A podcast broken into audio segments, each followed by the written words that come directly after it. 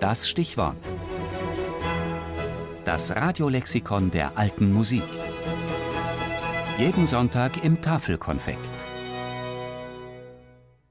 Intonation. Die.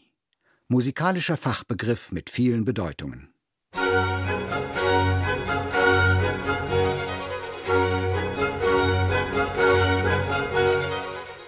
Stay tuned. Bleiben Sie dran, sagt der angelsächsische Radio- oder Fernsehmoderator, wenn er das Publikum bei Laune halten will. Tune ist ein schillerndes Wort im Englischen. Wir kennen es vor allem aus der HiFi-Technik, zu der man einen Tuner braucht, und vom Autofrisieren, dem Tuning. In erster Linie aber bedeutet Tune als Substantiv Melodie und als Verb Stimmen. Etymologisch verwandt ist Tune mit Intonation, im Deutschen Intonation. Damit Musik sauber und rein klingt, also in Tune, wie man im Englischen sagt, braucht man eine gute Intonation, sowohl beim Singen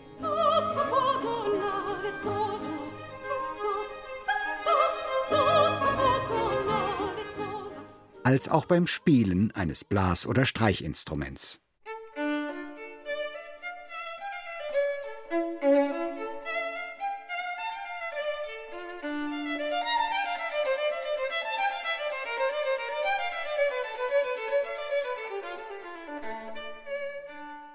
Dies ist eine Bedeutung von Intonation, das richtige Treffen eines Tones und die Einhaltung einer bestimmten Tonhöhe durch den Sänger, den Bläser oder den Streicher. Voraussetzung dafür ist die Vorgabe eines Tones zur Orientierung. Auch dies bedeutet Intonation. Im Symphonieorchester gibt die Oboe das A vor, sie intoniert das A, damit die anderen Instrumente sich daran orientieren.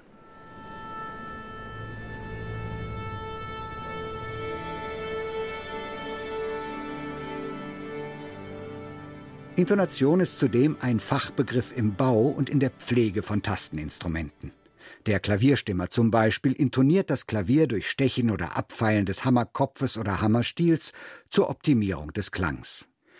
In der Ära der alten Musik vom Mittelalter bis zum Ende des 17. Jahrhunderts bedeutet Intonation zweierlei.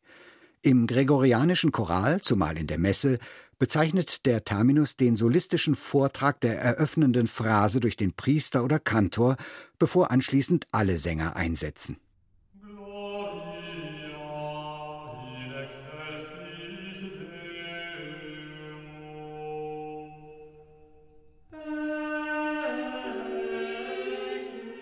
In der Kirchenmusik steht seit dem 16. Jahrhundert Intonation oder Intonatio auch für ein improvisiertes oder komponiertes Orgelstück, das für den folgenden Gesang Duktus und Tonart vorgibt.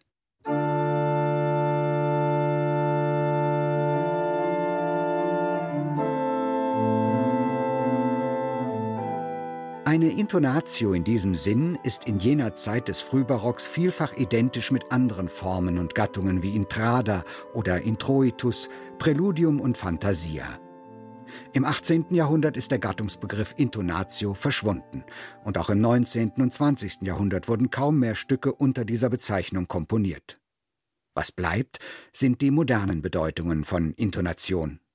Joseph Haydn hat das Intonieren und Stimmen im Finale seiner Symphonie Nummer 60 auskomponiert und zugleich damit parodiert. Stay in Tune.